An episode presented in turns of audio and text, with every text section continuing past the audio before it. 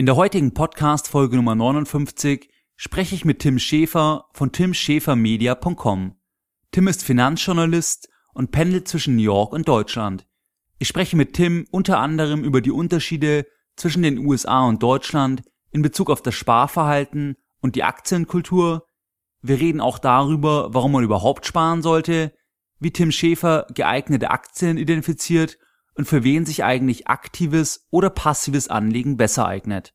Mir hat das Interview mit Tim Schäfer sehr viel Spaß gemacht und ich glaube, es sind wirklich sehr viele gute Informationen für dich dabei. Du findest eine Zusammenfassung dieser Podcast-Folge und alle wichtigen Links zu den Büchertipps von Tim Schäfer und auch einen Link zu seinem Blog auf geldbildung.de slash interview-tim. Herzlich willkommen bei Geldbildung, der wöchentliche Finanzpodcast zu Themen rund um Börse und Kapitalmarkt. Erst die Bildung über Geld ermöglicht die Bildung von Geld. Es begrüßt dich der Moderator Stefan Obersteller. Ja, hallo Tim. Für die, die dich jetzt äh, noch nicht kennen, auch wenn du ja in Deutschland als Finanzblogger sehr bekannt bist, vielleicht kannst du dich mal kurz vorstellen und so beschreiben, was so Stationen, berufliche Stationen bisher in deinem Leben waren und was du heute genau machst.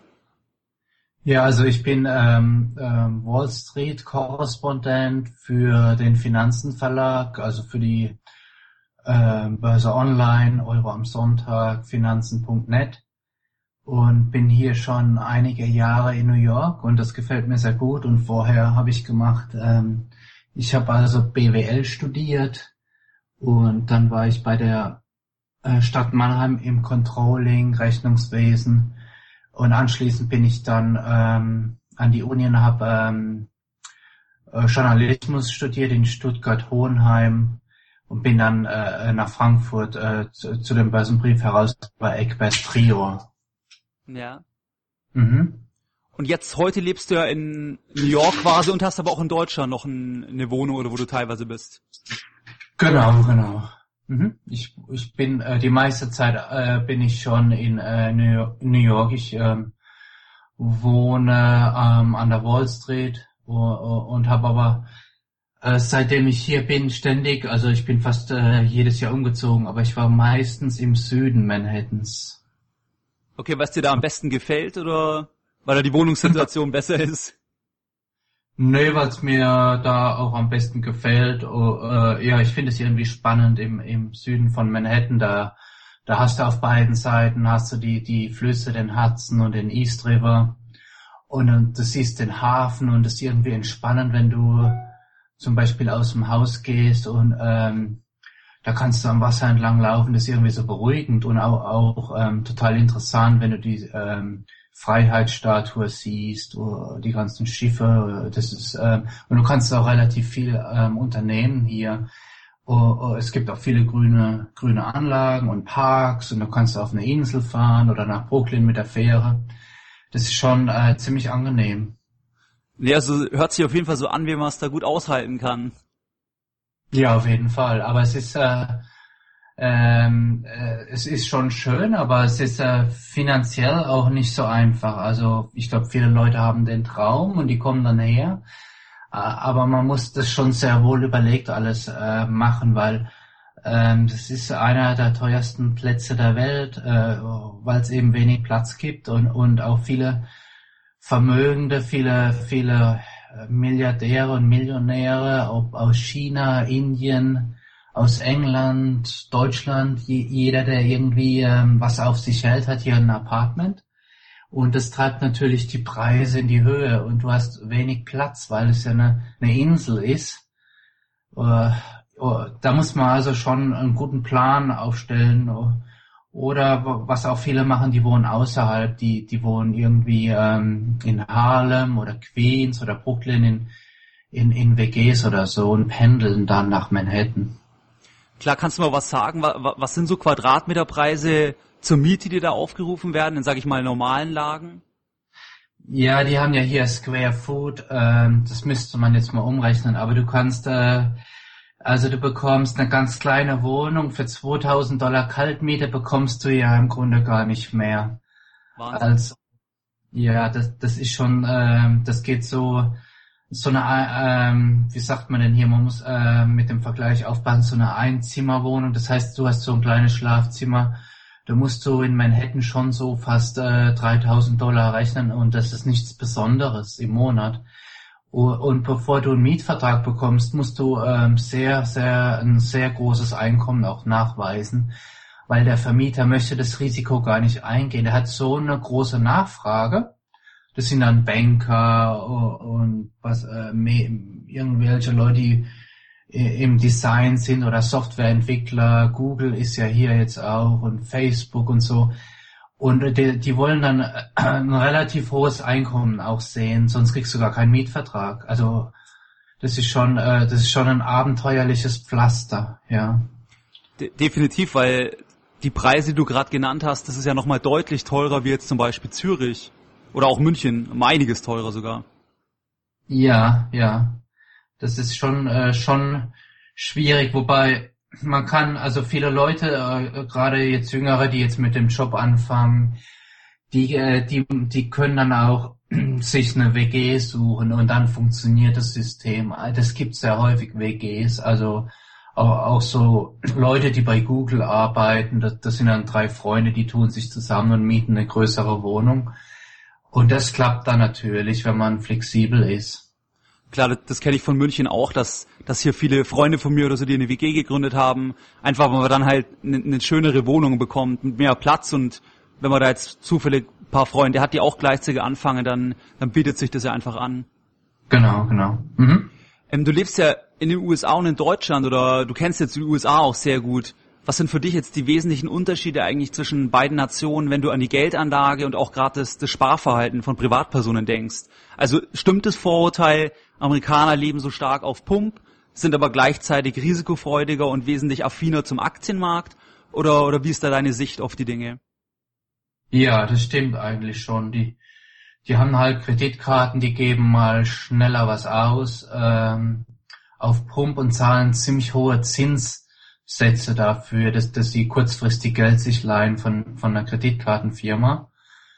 Ähm, und dann fangen Amerikaner auch an, äh, relativ hoch verschuldet in den Beruf zu starten, weil die Universität kostet sehr viel Geld. Das, da haben wir in Deutschland schon einen großen Vorteil, dass das äh, in Staatshandel ist und, und wenig Geld kostet oder im Grunde gar nichts. Ähm, in Amerika gibt's also die, viele Studenten, die, die dann ihr, ihren Abschluss machen, die haben zwischen 50.000 Dollar Schulden und, und äh, 100.000 Dollar. Und das, das ist dann schon ein schwieriger Berufsstart, würde ich mal sagen. Definitiv. Ja, ja. Und wie siehst du dann das Thema mit Aktien? Also woher kommt es dann, dass Amerikaner irgendwie risikofreudiger sind oder dass Unternehmensbeteiligungen für die irgendwie, dass sie da einen leichteren Zugang dazu haben zu dieser Anlageklasse? Ja, das ist ja, das ist ja vielleicht auch die Mentalität, die ist ein bisschen risikofreudiger. Und ähm, dann ist es auch eine Bildungssache, die äh, Amerikaner und Washington fördert ja das Aktiensparen für die Rente und wenn du da, und wenn ein Arbeitgeber sich daran beteiligt, dann macht ja auch die Personalabteilung mit in der Aufklärungsarbeit. Die Behörden machen mit Washington, äh, die helfen äh, und informieren die Leute. Ähm, und die bringen denen bei, wie man langfristig äh, besser spart, indem man eben nicht spart mit, mit, mit irgendeiner, mit einem Sparbuch, sondern dass man eben investiert. Also investieren statt sparen. Und da bietet äh, der Aktienmarkt ja die, äh, die äh, mit die höchste Rendite langfristig. Äh, so der Dow Jones rentiert im langen Schnitt über 100 Jahre oder so, glaube mit knapp 10 Prozent. Äh, und das weiß eigentlich schon ein Amerikaner. Also viele wissen das und viele sparen. Äh, und da geht ein Teil von deinem Gehalt, geht eben direkt in, in den Aktienmarkt. Und wenn du irgendwo anfängst, ähm, dann gibst du bei der Personalabteilung deine, ganzen Unterlagen ab und deine uh, Social Security Karte, dein, dein Ausweis, deine ganzen Bewerbungsunterlagen und die fragen dich dann gleich ähm, das erste Gehalt, wie viel Prozent von deinem Gehalt willst du investieren? Und der Arbeitgeber gibt dann, steuert dann oft einen Prozentsatz bei. Also das ist bis zu äh, 100 Prozent. Also wenn du sagst, du möchtest Meinetwegen kommt dann raus, du möchtest im Monat sparen 400 Dollar und dann kann es sein, da, dein Arbeitgeber gibt dir nochmal 400 Dollar dazu. Also das ganze System ist darauf ausgerichtet, dass du, ähm, dass du eben äh, langfristig äh, vernünftig sparst mit wenig Gebühren und ähm, die wollen ja im Grunde helfen, weil die Betriebspension gibt's hier nicht so und die gesetzliche Rente, die ist im, äh, im Endeffekt so wie in Deutschland. Aber jeder weiß ja, dass das schwieriger wird durch die ähm, alternde Gesellschaft. Definitiv eben, wenn, wenn immer weniger Beitragszahler einen Rentner finanzieren sollen, da kann die Rechnung irgendwann nicht mehr aufgehen, respektive muss es halt irgendwie zu weiter sinkenden Niveaus einfach führen. Ja, wobei ich in den USA ist es noch besser, weil die äh, zum einen ist das äh, Durchschnittsalter nicht so hoch wie in Deutschland. Ich glaube, Deutschland zählt zu den ältesten Nationen der Welt. Und hier hast du ähm, auch ähm, Bevölkerungswachstum im Schnitt von einem Prozent per annum. Also die Gesell äh, das Volk schrumpft nicht. Und du hast halt auch Immigration eine permanente. Also da kommen immer junge Leute nach. Ähm, insofern ist die Social Security, so heißt hier die gesetzliche Rente, um die ist es nicht so schlecht bestellt wie in Deutschland, vermute ich mal. Aber trotzdem ist es eine Herausforderung. Also du kannst dich nicht darauf verlassen. Ähm, du brauchst, du brauchst verschiedene Einkommensströme, wenn, wenn du äh, in Rente gehst. Äh, das, das wissen Amerikaner. Ja, aber das ist vielleicht dann auch ein großer Unterschied einfach, dass man da über den Arbeitgeber dann informiert wird und dass einfach das jedem mehr bewusst ist. Weil mein Eindruck ist, dass es eben in Deutschland eben nicht so bekannt ist oder dass es eben mehr in dieses Richtung Sparen wie Weltspartag und eben nicht in das Thema Investieren geht. Ja, das ist äh, ja, das ist vielleicht Mentalitätssache. Dann ist es auch eine Aufgabe der der Regierung, glaube ich, äh, die Leute ähm, den Leuten was anzubieten, äh, auch steuerlich. Das ist ja in Amerika so steuerlich wird das äh, gefördert. Du hast verschiedene Möglichkeiten, um, um, um das Problem in Angriff zu nehmen. Die äh, haben verschiedene äh, Sparmethoden. Du kannst einmal aus deinem Brutto sparen. Das heißt, das ist unversteuertes Geld. Und das wird dann in, in Aktien oder in einen Indexfonds angelegt oder in, in einen Mischfonds oder das, das kann man dann mit dem Arbeitgeber abstimmen. Und, ähm, oder du kannst aus deinem Netto sparen wenn du aus deinem Netto sparst, ist das Geld dann später, wenn du in Rente gehst, komplett steuerfrei. Mhm. Und die haben also so viele Angebote gemacht. Washington macht da alle paar Jahre, die, die legen neue Programme auf, weil sie schon wissen, die wollen den Leuten eben helfen. Ich meine, du musst, du musst den, du musst die Leute auch motivieren, äh, das zu tun.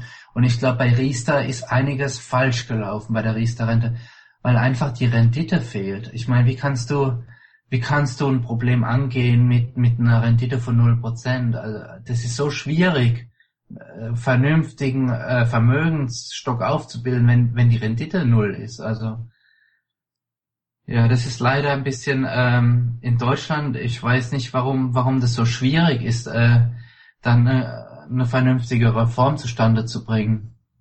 Ja, das stimmt. Und mit, mit Riester sprichst du ja einen, einen guten Punkt an, weil ich denke, die Gebühren und dann eben die Rendite, das, dann ist es einfach für normale Sparbeiträge, das ist dann einfach gar nicht möglich, dass man eben ein Vermögen aufbaut, respektive die Zins und Zinseszins kann sich einfach gar nicht so schön entfalten oder eigentlich gar nicht entfalten, wenn man eben halt eine 0% Rendite letztlich hat. Ja, das ist also, und es ist auch demotivierend. Ich meine, wenn du dann dann Auszug bekommst und äh, oder oder äh, wenn die Leute dann in der Zeitung lesen, dass die Provisionen so hoch sind und die Gebühren und, und dass Leute in Rente gehen und es gibt ja genügend Beispielfälle ähm, und dass die dann äh, äh, so, eine mickrige äh, Rente bekommen, äh, das, das ist schon ähm, das ist schon schade, dass äh, wenn man so eine Reform macht, dann so, dann sollte irgendwie dann äh, sollte das irgendwie besser laufen. Ich weiß auch nicht, äh, was was da schiefgelaufen ist. Eben weil eigentlich hätte die Politik ja auch sagen können, dass sie sich eben an Ländern orientiert, wo es bereits gut funktioniert und dann schaut, dass Saisonmodell irgendwie halt unterstützt, dass das eingeführt wird. Ja, es gibt im Grunde, es gibt ja kein, keine Insel der Glückseligen, du hast überall Vor- und Nachteile. Und in Amerika gibt's auch Sachen, die, die, ähm, die vielleicht nicht so toll sind. aber, aber klar, man kann lernen, man kann die guten Sachen sich anschauen und, und vielleicht ähm, äh, da ein bisschen lernen, genau, aus dem Ausland, ja. Aber jetzt haben wir ja schon ein bisschen gesprochen, dass man eigentlich wegen der Rentenlücke oder halt eben fürs eigene Alter auf jeden Fall vorsorgen sollte oder halt sparen muss. Aber wenn mhm. ich jetzt jemand so fragen würde, auch vielleicht jemand, der jünger ist, was sind denn für dich Gründe, warum man überhaupt sparen sollte? Jetzt mal jenseits von, ich brauche irgendwann im Alter Geld, weil das ja für viele einfach so weit weg ist und dann, dann fehlt der Anreiz. Also warum sollte man sparen aus deiner Sicht? Ja, zum einen willst du irgendwie so eine Krisensituation vermeiden, dass du irgendwann mal pleite gehst. Äh, äh, irgendwann, das kann passieren, du wirst krank oder du verlierst deinen Arbeitsplatz oder du, du willst ja Träume erfüllen äh, und du kannst das dann nicht, weil äh, dir das Geld fehlt. Äh, und es gibt dir halt viel mehr Möglichkeiten, ähm, Hobbys zu machen, äh, und, und langfristig irgendwann halt auch die Rente zu genießen, ein Ruhestand. Insofern finde ich das schon wichtig, äh, dass man eben nicht sich die Träume alle sofort erfüllt, sondern die ein bisschen Zeit versetzt. Und vielleicht kann man sich dann langfristig auch größere Träume erfüllen, wenn man ein bisschen vorsichtig ist in jungen Jahren und was zurücklegt, dann wird das Leben auf lange Sicht, äh, würde ich mal vermuten, einfacher, zumindestens in finanzieller Hinsicht. Ja, das stimmt auf jeden Fall. Aber dann ist wahrscheinlich wichtig, dass man sich eben das Warum äh, klar macht. Also was sind meine Ziele? Wie möchte ich später leben? Wie möchte ich im Alter leben? Oder auch dann eben vielleicht kurz mittelfristige Ziele wie irgendwie, ich will mir einen ganz tollen Urlaub gönnen. Für den lege ich jetzt was zurück, weil dann kann man es vielleicht leichter durchhalten. Oder wenn man so ein konkretes Ziel irgendwie vor Augen hat. Genau, das hilft, ja, das motiviert. Und man kann auch von, von, von anderen Leuten lernen, im Positiven wie im Negativen, wenn man jemand kennt, der pleite gegangen ist, äh, wie, wie, ähm, wie schlimm das eigentlich ist. Ähm, das ist so erniedrigend und ähm, ich, ich weiß nicht, äh, das sollte man äh, vermeiden. Also ich lehne zum Beispiel äh, Konsumschulden finde ich ziemlich unnötig oder, diese Kreditkartensache in den USA, dass die Leute ins Geschäft gehen und dann, weil, weil sie nichts gespart haben, einfach die Kreditkarte nutzen und dann 10, 12 Prozent Zinsen bezahlen für irgendwas, was sie vielleicht hätten auch in Cash bezahlen können, ein paar Monate später. Das irgend, der schnelle Konsum, die Impulskäufe, das rächt sich alles. Also man, man muss da schon ein bisschen nachdenken eben da schreibst du auf deinem Blog auch öfters, dass eben als, dass du bekennender Gegner von Impulskäufen bist, was ich, was ich auch so finde. Und vor allem, es macht ja, oder Konsumschulden, da fällt mir eigentlich wirklich keinen Grund ein, warum das Sinn machen könnte, weil ich meine, wenn ich mir jetzt die neuesten Kaffeevollautomaten nicht leisten kann, dann muss ich halt entweder darauf sparen oder halt ganz darauf verzichten, aber zu sagen, ich will den jetzt sofort, sofort konsumieren, sofort das haben und dann eine Verpflichtung eingehen, wo quasi der Gegenwert, also die Maschine halt immer an Zeit oder halt nicht wirklich einen, einen Gegenwert hat, dann das ist auf jeden Fall, glaube ich, sehr gefährlich. Ja, genau. Da gibt's auch Studien zu, dass Leute, die irgendwas schnell kaufen, äh, ein tolles Auto oder so, ähm, dass die vielleicht schon Spaß haben, vielleicht die ersten vier Wochen oder sechs Wochen, aber dass dann die Zufriedenheit schnell wieder nachlässt und dann wieder das nächste kommen muss, das, das nächste Konsumgut und oh, irgendwie irgend das nächste Statussymbol. Und im Grunde, ich weiß nicht, ob dann der Nachbar wirklich denkt oder der Arbeitskollege oder der bekannte Mensch, ist das toll und so. Äh, ich glaube, das ist oft so auch so eine Vorstellung, äh, die, die gar nicht zutrifft, äh, dass man da bewundert wird äh, äh, mit den tollsten Schmuckgegenständen oder dem tollsten Auto und so weiter. Das, ähm, dass man da wirklich gar nicht so die Leute beeindrucken kann, wie man sich das so vorstellt. Eben und vor allem, wenn es einem dann gar nicht gehört, ich meine, dann fährt man mit einem Auto, was auf Kredit finanziert ist, wo der Eigentümer letztlich die Bank ist. Also mir würde es kein gutes Gefühl machen. Genau, genau. Du schreibst auf deinem Blog auch immer ganz über Sparen und eben Konsumschulden haben wir gerade schon ein bisschen drüber geredet. Was sind so für dich Spartipps, wo du jetzt so im Laufe der Jahre gesehen hast, da lässt sich sehr, sehr leicht Geld sparen, ohne dass man zum Beispiel irgendwie, also auf irgendwas verzichten muss. Oh, ähm, zum Beispiel eine Sache ist äh, diese Kaffeekapseln. Äh, das ist schon relativ teuer. Hier hat jeder so, äh, so diese ein Tassenportion Maschinen. Gibt's ja auch von, von Nestlé. Ich glaube, da kostet eine Tasse, kostet fast einen Dollar. Also das sind so Aluminiumkapseln. Da, da ist ähm, eine Kaffeeportion für eine Tasse drin und, und ähm, das steht hier in fast jedem Haushalt, so eine Maschine. Und grundsätzlich ist es so eben äh, keine Impulskäufe, ist, ist ein Spartipp, dass du eben nachdenkst, brauche ich das ein paar Tage lang, bevor du was kaufst.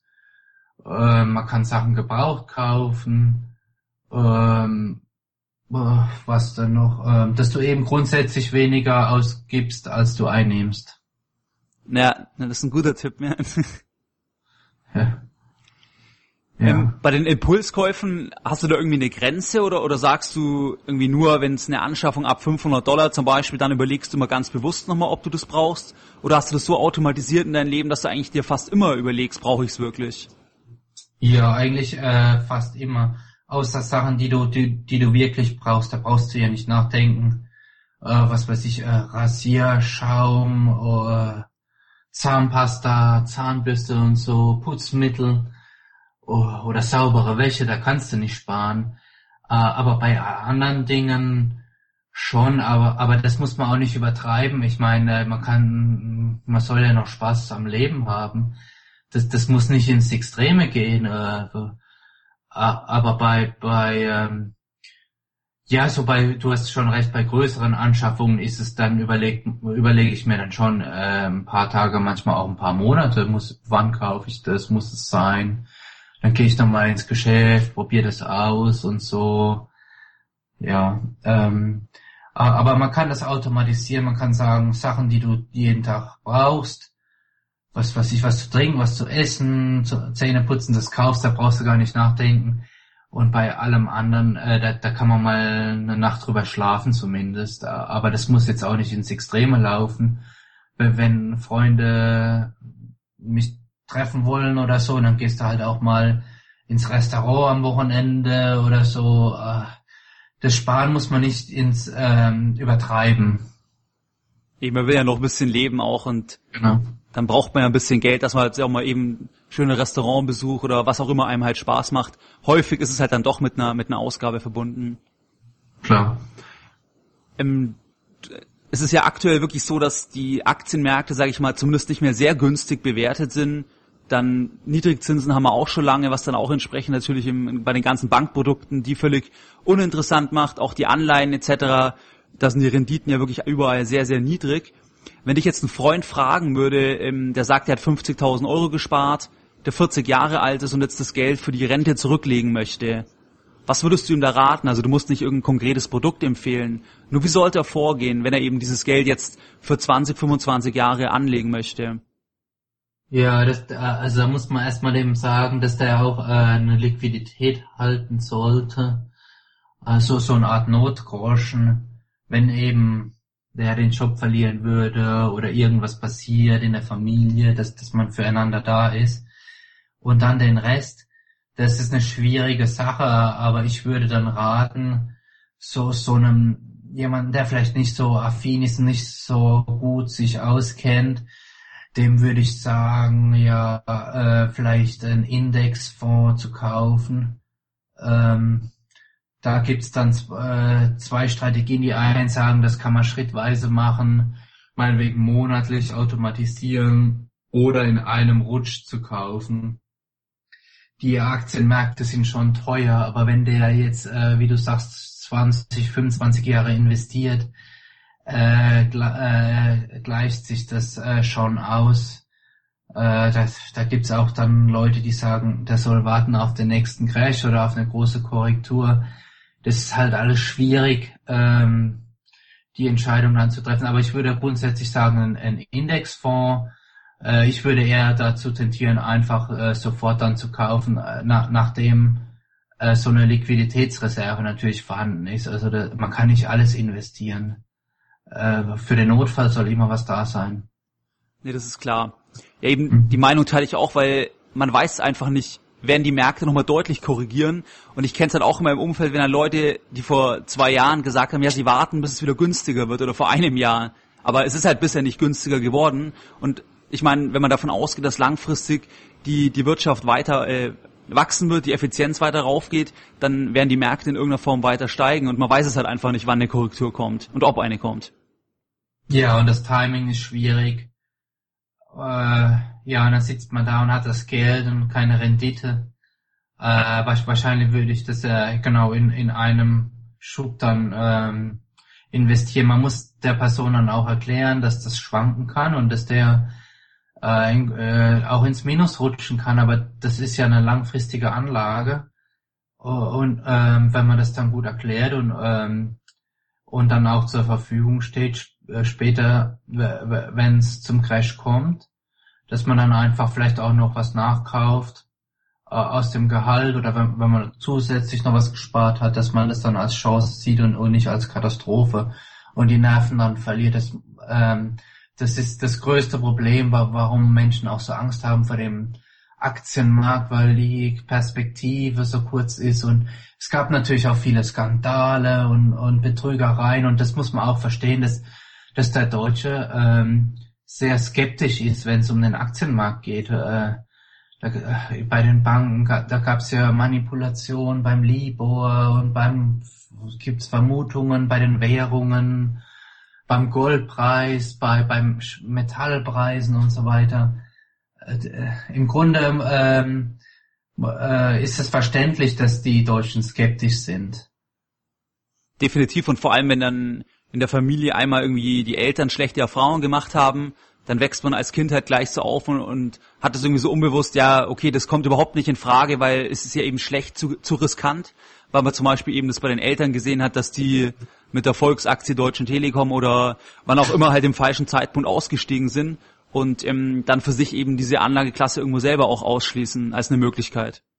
Ja, daher ist auch wichtig, langfristig zu denken und auch die Risiken zu streuen. Ähm, dann wäre das Problem mit der Deutschen Telekom ja auch gar nicht so groß gewesen. Und dass man eben auch äh, nicht immer so, äh, so, so neue Firmen, dass man sich da drauf stürzt, irgendwelche heiße Themen, sondern auch so traditionsreiche beimischt, äh, um, um das Risiko zu senken. Da findet man ja ausreichend Firmen im DAX oder im MDAX oder im Dow Jones oder S&P 500. Und wer das eben nicht machen will, der ist mit einem Indexfonds schon sehr gut bedient. Genau, ja. Und ähm, was würdest du sagen, neben dem, dass Aktienmärkte langfristig eine sehr hohe Rendite haben, da hast du ja schon jetzt die 10% zum Beispiel angesprochen gehabt, was sind für dich noch wesentliche Gründe, die eigentlich für die Anlageklasse Aktien, also Unternehmensbeteiligungen sprechen? Äh, ähm, du hast dann, ähm, wenn du zum Beispiel in Rente gehst, hast du noch eine Dividendeneinnahme. Wenn du zum Beispiel eine Procter Gamble kaufst und dann kriegst du deine, ich weiß jetzt nicht, wo die stehen, aber vielleicht deine drei Prozent Dividendenrendite im Alter äh, und das ist eine schöne kleine Einnahme, die du dann quartalsweise bekommst oder bei, bei einer BASF oder im DAX gibt's ja auch bei Siemens, die zahlen ja dann ähm, eine jährlich schöne Dividende oder Münchner Rück. Das, das ist ein Vorteil. Du, du musst das, ähm, das äh, Asset musst du ja nicht verkaufen. Du profitierst trotzdem, wenn du äh, Buy and Hold betreibst, weil, weil du eine äh, ne, ne schöne Rendite aufs Konto bekommst, auf dein Girokonto. Genau, weil du quasi eine, eine passive Einnahmensquelle eben hast, mit die du dann eben zur Aufbesserung deiner Rente verwenden kannst. Genau, und auf die du dich eigentlich auch verlassen kannst, wenn du eine Firma hast, die ziemlich alt ist und äh, irgendwie so ein traditionsreiches Produkt äh, anbietet. Äh, was haben wir denn in Deutschland noch? Die, äh, die Automobilhersteller, die sind ja auch relativ alt. Äh, ich glaube, BMW ist fast 100 Jahre alt. Und da steht auch eine Familie dahinter, die ein Interesse hat an einer möglichst äh, soliden Geschäftsentwicklung, einer soliden Dividende. Und wenn du dir das anschaust, dann hast du im Grunde einen Partner, der darauf achtet, dass äh, die Familien Quant und Platten, dass der Laden gut läuft. Ja. Mhm.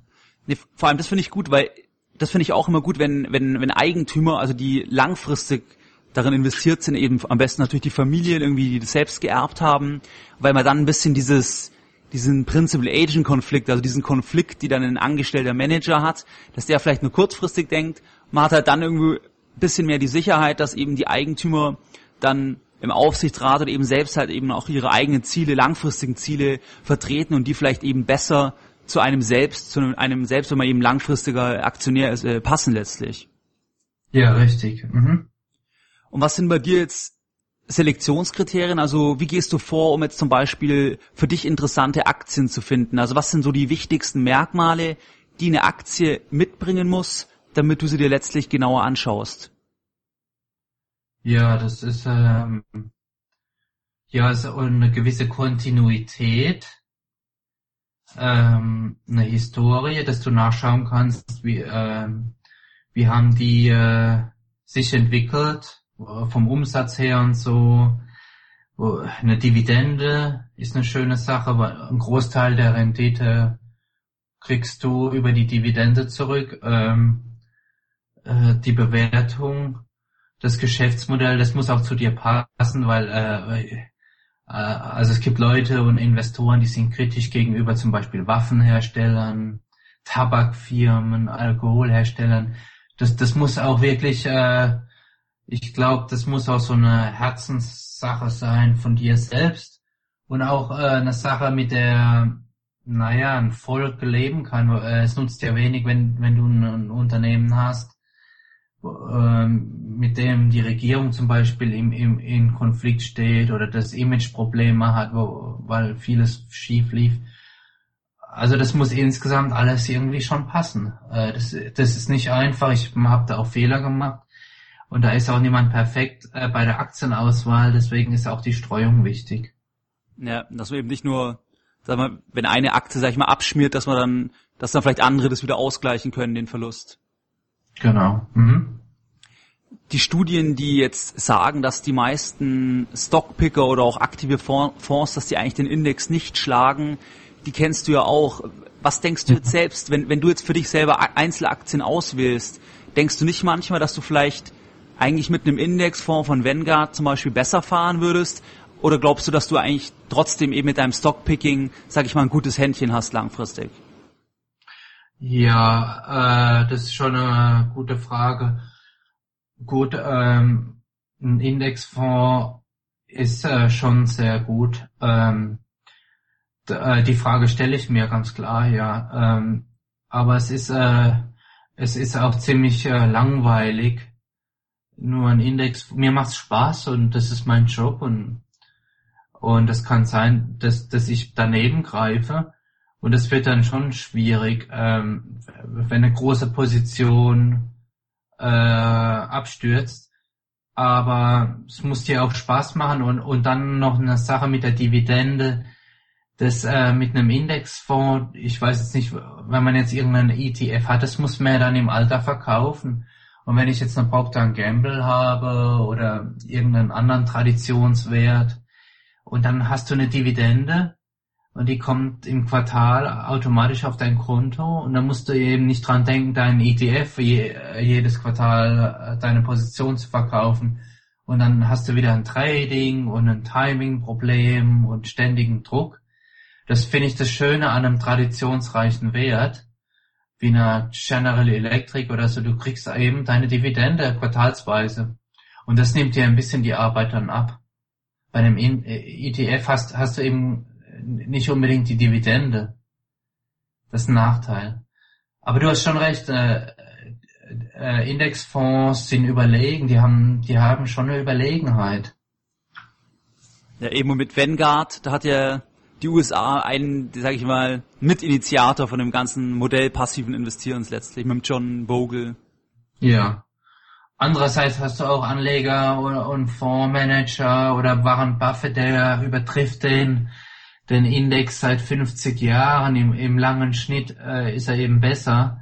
Es gibt äh, schon Ausnahmen, die, äh, die zeigen, dass man eine Überrendite erzielen kann, aber du äh, hast recht, das sind vielleicht 20 Prozent. Äh, das, äh, das sind äh, relativ wenige Fondsmanager und wenige Privatanleger, die das dann schaffen. Ja, weil die Nebenkosten so hoch sind und weil man eben Fehler macht und weil das Trading Kosten verursacht und, steuerlich vielleicht auch äh, Fehler gemacht werden. Weil du Warren Buffett angesprochen hast, ähm, was glaubst du, was ist bei ihm und mit seiner Beteiligungsgruppe Berkshire Hathaway, was, was ist so sein Erfolgsrezept, dass er das wirklich so lange geschafft hat? Ist es einfach einer der Glücklichen, weil es ein quasi statistischer Fall, dass eben einer über den Zeitraum auch so erfolgreich sein wird? Oder glaubst du, dass er wirklich dass er spezielle Prinzipien hat, die eben ihm diesen nachhaltigen Erfolg irgendwo ermöglichen. Ja, das äh, ein Erfolg, äh, Zufall glaube ich jetzt nicht über 50 Jahre. Du kannst vielleicht Glück haben über ein Jahr, zwei Jahre, vielleicht Glück über zehn Jahre, aber ein halbes Jahrhundert.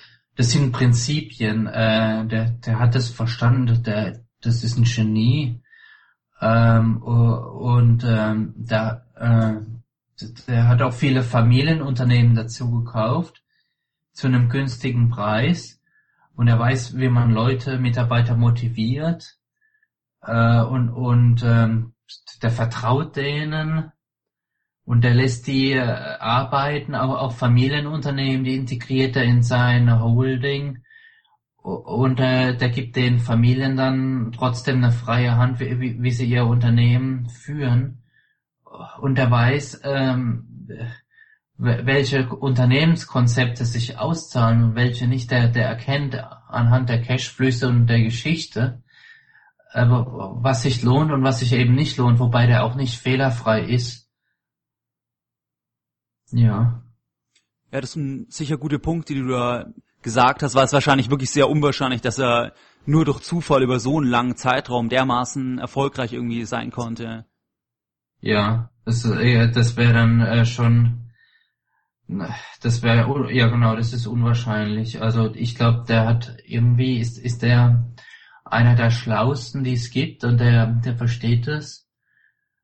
Und der hat, der hat es von, von jung an gelernt, mit Zahlen umzugehen. Der hat, der hat, der, der kann sich ähm, Dinge merken, Zahlen rein und so und der hat ein enormes Gedächtnis. Und er hat auch viel Zeit seines Lebens investiert, nur sich auf die eine Sache zu konzentrieren. Und da kann man sich enormes Wissen aneignen. Er liest sehr viel ähm, sein Leben lang. Und er hat von den von den größten Investoren, die es seinerzeit gab, hat er gelernt, äh, wie, wie man die Methode anwendet. Von diesem Professor Benjamin Graham. Ja. Oh, und das ist alles kein Zufall. Nee, bestimmt nicht, nee. Aber wenn wir jetzt das nochmal den Bogen zu den Indexfonds im Spannen, glaubst du, ist dann also Indexfonds für die Leute besser, die eben, sage ich mal, nicht so viel sich um die Einzelauswahl kümmern möchten, denen das nicht so Freude bereitet, aber die eben am Aktienmarkt investieren äh, sein wollen und, und die Einzelauswahl quasi eher für die, die eben sich auch wirklich bewusst damit beschäftigen wollen, weil es ihnen sehr viel Freude macht oder, oder wie würdest du sagen, für wen ist welche Kategorie entscheiden oder, oder das Richtige, sag ich mal? Ja, ich glaube, für die meisten wäre wär so ein Index eine gute Sache. Aber auch da muss, darf man da nicht ständig rein und raus hüpfen, weil das nichts bringt. Du musst dann schon beim, beim Indexfonds auch äh, lange dabei bleiben, äh, also jahrzehntelang. Ich glaube, für den du Durchschnittsanleger, für den Durchschnittsbürger lohnt sich äh, ist äh, ein Indexfonds schon schon ein schönes Instrument. Es ist wahrscheinlich besser als Einzelaktien, aber man kann dann auch einen Indexfonds haben, schwerpunktmäßig, und dann kannst du halt auch ähm, dazu ein paar Aktien mischen. Also das finde ich jetzt auch nicht verkehrt. Eben, man kann ja auch sagen, dass man zum Beispiel monatlich einen Indexfonds bespart und ab und zu trotzdem, wenn, der, wenn die Gelegenheit günstig ist oder eben, eben gerade noch Liquidität hat, dann kann man ja trotzdem auch Einzelwerte kaufen. Also wie du sagst, eben, es muss ja nicht entweder oder sein, sondern man kann es ja gewichten, zum Beispiel eben, je nach, je nach Bedürfnissen, sag ich mal. Ja, ich glaube, es gibt auch so Mitarbeiteraktien, wenn man da eine Chance hat. Ich weiß nicht, äh, auch so, so aktienbasierte, ich glaube, bei bei manchen Unternehmen hat man dann eine Möglichkeit bei, bei der BSF oder Siemens, ich weiß jetzt nicht, äh, wenn man da äh, mit einem Bonus oder mit einem Rabatt Mitarbeiteraktien bekommt, ist ja auch eine schöne Sache. Definitiv, ja. Ähm, bei Geldbildung, da habe ich ja auch viele Hörer, die, sage ich mal, relativ neu jetzt beim Thema Geldbildung oder eben Vermögensbildung sind. Du hast ja auch sehr viele Bücher gelesen. Was sind so drei Bücher, wo du sagst, die würdest du jetzt einem Einsteiger an die Hand geben, die soll er sich durchlesen und danach hat er schon mal so einen guten Überblick. Hast du da irgendwelche Tipps? Uh, ja, also die äh, das klassische Buch, äh, das heißt Intelligent investieren. Äh, Benjamin Graham, da gibt's so eine Neuauflage, ich finde das super. Äh, da geht's eben um das Value Investing. Der Bestseller über die richtige Anlagestrategie mit einem Vorwort von Warren Buffett. Das ist ein bisschen abgedatet worden, wobei das auch nicht äh, der neueste Text ist. Äh, ich finde es spannend über die Strategie.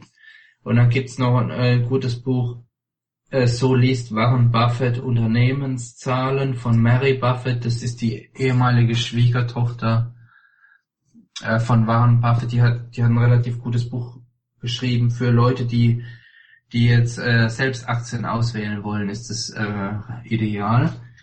Und dann gibt's noch Bücher wie äh, die Templeton-Strategie, da geht's mehr so um äh, Sir John Templeton, wie, wie der sein Leben gestaltet hat. Das finde ich auch spannend, wie wichtig dem die Familie war und, und was für Ziele der hatte und so. Ja, die, die drei Bücher finde ich ganz gut. Ja, nee, auf, auf jeden Fall sind ja auch Standardwerke oder wo es einfach spannende Persönlichkeiten auch letztlich sind, von denen die ja. Ideen sind. Ja. Ähm, jetzt am Schluss noch, hast du irgendwie ein Lieblingszitat? Weil ich mag Zitate recht gern, weil ich finde, dass die eben dann oft, sage ich mal, einen tieferen Sinn irgendwo zum Ausdruck bringen und das natürlich in, ein, in einer ganz kurzen Form. Es muss auch nicht zwingend zum Thema Geldanlage sein, also kann auch aus einem anderen Bereich oder allgemeinen Leben sein, ein Zitat, was du gern magst. Ja, ähm, buy low, uh, sell uh, high. Das, ähm, oder der Warren Buffett sagt, äh, ähm, werde vorsichtig, wenn andere gierig sind und werde gierig, wenn andere vorsichtig sind. Im Grunde das als ähm, ähm, Aktienanleger, als Börsianer, dass du immer gegen den Strom schwimmst, immer immer ähm, vorsichtig bist, wenn alle in eine Ecke rennen und alle äh, irgendeine Aktie toll finden oder irgendeine Branche, dass du dann eben aufpasst und gerade ähm, eben dann nicht damit hinterherrennst und wenn Panik herrscht, dass du eben dann nicht die Nerven verlierst und alles verkaufst und aufgibst, ähm, dass man eben äh, sich da nicht mitreißen lässt von der Masse. Und jetzt am besten dann, dann vorsichtig sein. Ich glaube, da hast du ja auch erst letztens einen, einen Blogartikel geschrieben zum Thema jetzt eher vorsichtig sein eben bei den bei, bei Aktieneinstiegen. Ja, genau, das, dass du auch bei Aktien, du kannst nicht Haus und Hof verwenden. Das sind viele Leute, die kaufen Optionen und die werden dann mutiger und die, äh, die, die meinen, die würden alles verstehen und die verwetten dann Haus und Hof, weil je höher das Ding steigt, desto, ähm, desto mehr steigt auch das äh, Selbstbewusstsein bei Anlegern. Und, und die werden dann immer risikoreicher und die, die finden dann immer neue Gründe, warum der Aktienmarkt steigt. Und dann Irgendwann wird sich dann wieder eine Blase bilden und oben werden dann die, die mutigsten erwischt. Und, und äh, man, man kann man kann das äh, man muss da immer vorsichtig sein, lange schauen und immer äh, im Grunde sich zurücklehnen und man darf sich da nicht mitreißen lassen. Das, äh, ich glaube, das Buy and Hold ist eine schöne Sache, das schützt einen vor, vor Dummheiten. Eben genau, weil ich kenne das auch, wenn man quasi richtig gelegen hat und dass man dann selber denkt, jetzt ist man so toll und dann quasi an Risikofreude zunimmt, weil man eben denkt, man hat es jetzt so wie durchschaut, oder das war gerade bei mir am Anfang eigentlich, so wo ich in der Bankausbildung oder kurz davor war, wo ich so angefangen habe, auch mit Einzelaktien ähm, die zu kaufen, dass, dass man da eben dann die Risikofreude steigert, obwohl es halt jetzt vielleicht einfach auch mal, muss man im Rückspiegel sagen, vielleicht einfach auch mal Glück war und eben sicherlich nicht das eigene Können dann zwingt. Ja, genau. Man, ja, man muss eben der Trick ist eben einfach langfristig zu denken und, und, und Ruhe zu bewahren. Und nicht ständig die Strategie umschmeißen oder, oder, dann voll in das Risiko gehen und so euphorisch werden, dass, dass man da je, jeden gesparten Euro dann voll investiert und ähm, das äh, auch eine andere Methode ist, dass man das automatisiert, wie du schon angesprochen hast, dass man dann monatlich spart. Da kann man auch viele Fehler vermeiden weil man dann viel genauer sich anschaut, was macht Sinn, in was kann ich langfristig investieren, wo, wo habe ich eigentlich äh, Vertrauen in welche Firma oder welches Produkt Und dass man das dann einfach äh, automatisch über 20, 30 Jahre, dass man dann ständig mit dem Gehalt automatisch den Betrag rausgeht und den anlegt. Und das macht dann äh, das Leben, wenn, wenn man älter wird, hat man dann viel mehr Freiheiten, wenn man weil, weil du dann weißt und das äh, der Stresslevel nimmt dann mit dem steigenden Vermögen nimmt dann ab äh, mit dem Alter und das ist eine schöne Sache. Eben weil man weiß, wenn, wenn irgendwas ist, Krankheit oder irgendwas im Job, dass man im Prinzip halt nicht direkt darauf angewiesen ist, sofort wieder Geld aus seinem Arbeitsleben oder aus seinem Arbeitseinkommen zu, zu erhalten, sondern vielleicht eben nettes Polster hat und, und passive Einnahmen ein bisschen. Genau, oder dass du äh, vielleicht über den Vorruhestand nachdenken kannst oder äh, dir irgendeinen Traum erfüllst, den, den du sonst nie äh, hättest erfüllen können mit einem Sparbuch. Eben weil da gibt's halt leider gerade jetzt natürlich eigentlich 0% Zinsen. Ja, und nach Abzug der kleinen Inflation ist es eher im Grunde negativ real. De definitiv, also ich sag mal in zehn Jahren bist du da auf jeden Fall, wenn es so bleibt, wahrscheinlich 20 Prozent halt deines Vermögens an Kaufkraft auf jeden Fall los. Ja, das macht keinen Sinn, äh, mit, mit Sparbüchern äh, sowas zu bewältigen, so eine Herausforderung. Eben, nee, definitiv nicht. Ähm, Tim, wenn ich jetzt auf die Uhr schaue, dann sind wir schon sehr weit fortgeschritten und ich fand es extrem spannend und ich glaube, dass es die Hörer von Geldbildung auch sehr spannend finden, waren sehr viele gute Tipps und ähm, gute Einblicke von dir. Und ich werde auf jeden Fall auch bei mir deinen Blog äh, verlinken, weil den kann ich jedem empfehlen, timschäfermedia.com, weil ich finde, dass du, was du schreibst, ist wirklich immer extrem spannend und ähm, kann man immer viel lernen. Und möchte mich bei dir bedanken, dass du dir die Zeit für das Gespräch genommen hast. Okay, vielen Dank, Stefan. Dir viel Erfolg. Mach's gut. Tschüss. Mehr Informationen zu Themen rund um Börse und Kapitalmarkt findest du unter www.geldbildung.de. Und immer daran denken, Bildung hat die beste Rendite.